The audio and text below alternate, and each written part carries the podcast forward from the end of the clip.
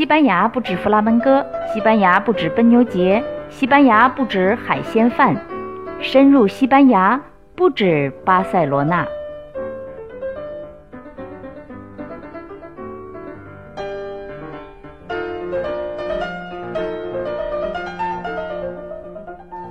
欧拉，你好，欢迎收听不止巴塞罗那。今天咱们到西班牙西北角的。加利西亚，加利西亚的圣地亚哥朝圣去。圣地亚哥的全名是 San Diego de Compostela，基本上呢都会被翻译成圣地亚哥德孔波斯特拉。反正对于我来说是完全没有意义的长名字，但是实际上圣地亚哥这个名字真的很美，因为 Compostela 就是 Gambo de Estrella，是星之原野的意思，所以全名就可以翻译成。星之原野的圣地亚哥，哎呀，我觉得那样一下子场景就出来了，那样一个星星闪烁的原野上的一个小村庄。为什么叫星之原野圣地亚哥呢？还要从圣地亚哥本人说起，他是耶稣十二门徒之一，一般都叫他大圣地亚哥，因为耶稣的十二个门徒里边还有一个叫圣地亚哥的，通常把他叫小圣地亚哥，一大一小区分一下。我觉得有趣的是哈，我们都记着背叛了耶稣的那个犹大，但是呢，其他的十一位门徒却不记得名字。西班牙的圣地亚哥呢，指的就是大圣地亚哥，他在中文版的圣经里边应该是被翻译成圣雅各或者是雅各雅各伯。美国的加利福尼亚有 San Diego 圣地亚哥，呃，像智利的首都也叫圣地亚哥，这应该都是大圣地亚哥的名字。因为这些地方，在西班牙人到达美洲以后呢，或者是探险呐，或者是殖民呢，就都直接给取了个西班牙语的名字。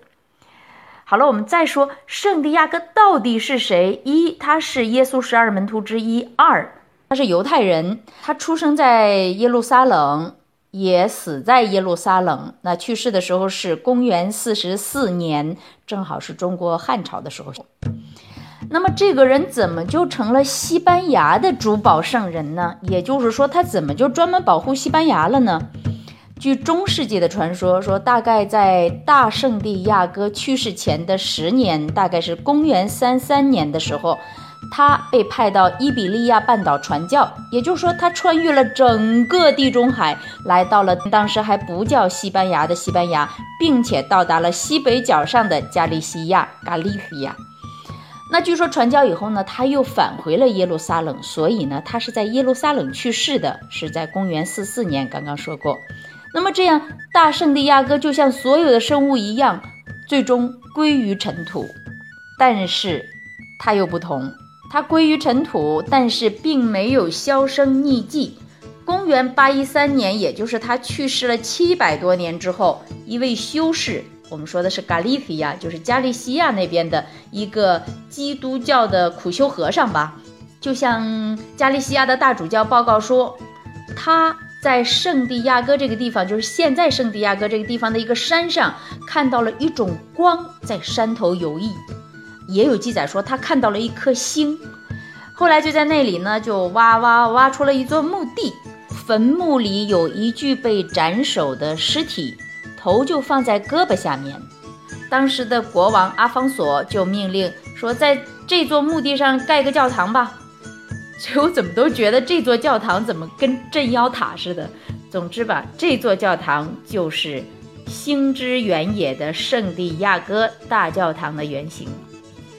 有人分析说，说那个星之原野指的是那个苦修和尚看到的那种光，那是鬼火，所以呢。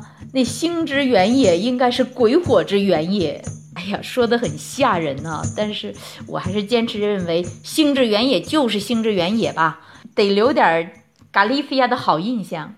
我为什么这样说呢？因为这次去加利西亚加利西亚，本来是带着要看大西洋一片美景的愿望，结果呢，从出发的那天，但是我们去是。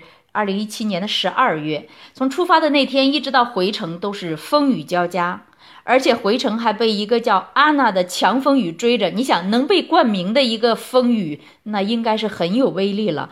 反正吧，整个行程就是风风雨雨，心力交瘁。这五天基本上就是对西班牙天气的一次再认识。你还记得原来的节目中我们放过一首歌叫《Better in Spain》，呃，唱的就是西班牙永远永远有太阳啊，什么什么呀，就是有多美好啊。真不是，永远有太阳的是地中海沿岸。你到大西洋沿岸来试试，西班牙的北方或者是西北，那冬天真的是凄风苦雨的。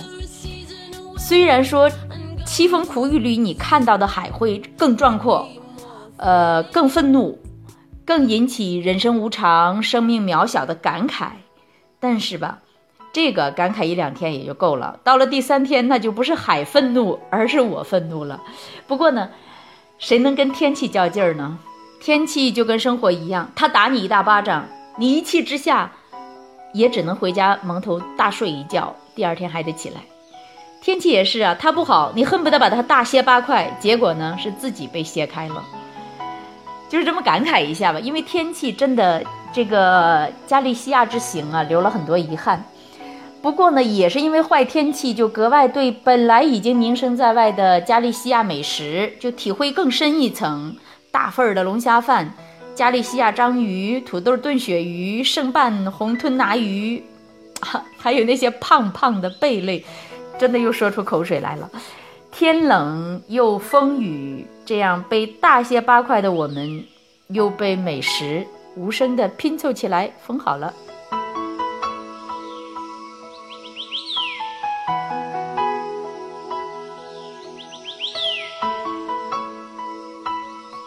旅行的时候吧，就是这样，有很多呃意想不到的事情。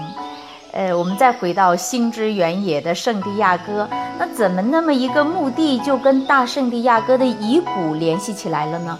其实都是传闻，但是只要你信，传闻它也是真的。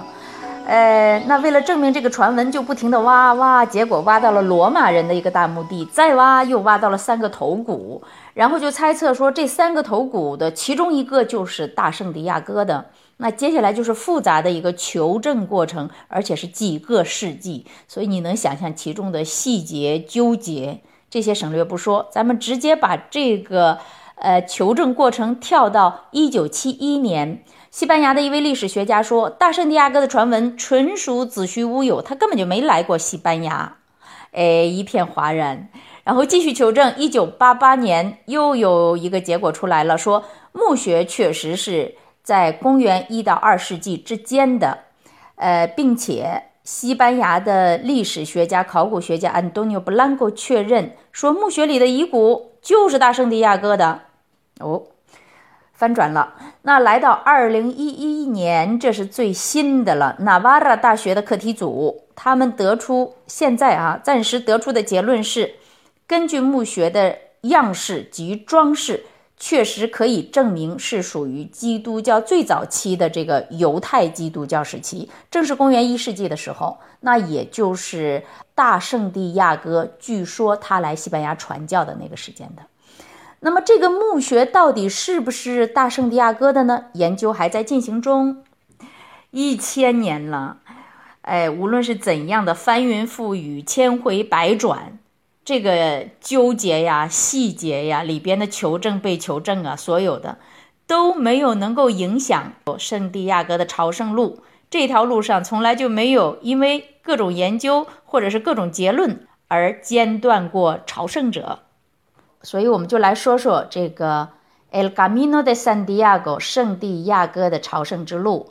自从那个苦修和尚看到了那颗星星，或者我们也叫它鬼火也好，哈，只是用了七八年的时间就形成了这条朝圣路。而让这条朝圣路名声远扬的，还要算是阿拉伯人。虽然阿拉伯人在里边起到的是个负面推动。所以你看到没？就是西班牙历史啊，一说西班牙历史，真的离不开阿拉伯人。阿拉伯人八世纪入侵伊比利亚半岛，从西班牙的南方长驱直入，一直进入到北方。所以除了我现在居住的巴斯克地区，伊比利亚半岛几乎都被阿拉伯人统治过。那么阿拉伯人对北方的一次又一次的成功占领，就让法国的克吕尼修道院的教士很不爽。好像战争要打到他们家门口了，因为被占领它不只是一个地理啊王权的概念，而且涉及到信仰。当时法国的克里尼修道院是整个欧洲天主教的中心，他们就在当时西班牙王室的支持下，在西班牙北方开始修建很多修道院，特别是在圣地亚哥朝圣路的沿途。那与此同时呢，北方抗击，我们说北方就是指西班牙的北方，现在这个地理意义上的西班牙的北方抗击阿拉伯人的战斗，也在一次一次的求胜中失败。那么，在一场战役中，大圣地亚哥显灵了，使阿拉伯人大败，并且据说是从此勾销了每年向阿拉伯人进贡一百名处女的条约。后来被证明的这战役完全是被伪造出来的，而且被伪造的漏洞百出。但是人们还是愿意相信这是真的，所以有些真相吧，真的不应该被揭示。而且更有趣的是，有些人在被揭示的真相面前，那更愿意选择不听不看。我要蒙面前行。好了，我们继续回头说这条朝圣路，因为大量修道院的修建，再加上大圣地亚哥遗骨的传闻，大圣地亚哥打击阿拉伯人的事迹，都让圣地亚哥之路的这个朝圣者逐年增多。到了十世纪的时候，那大概是在中国宋朝的时候吧，去圣地亚哥朝圣就非常流行了。而且从法国经比利牛斯山，通过西班牙北部的这个整个穿越北部的这个朝圣路，就带来了欧洲最新的文化、欧洲最新的风气。那圣地亚哥也就成了与罗马、耶路撒冷并称的三大天主教朝圣地。这条路一走就是一千多年。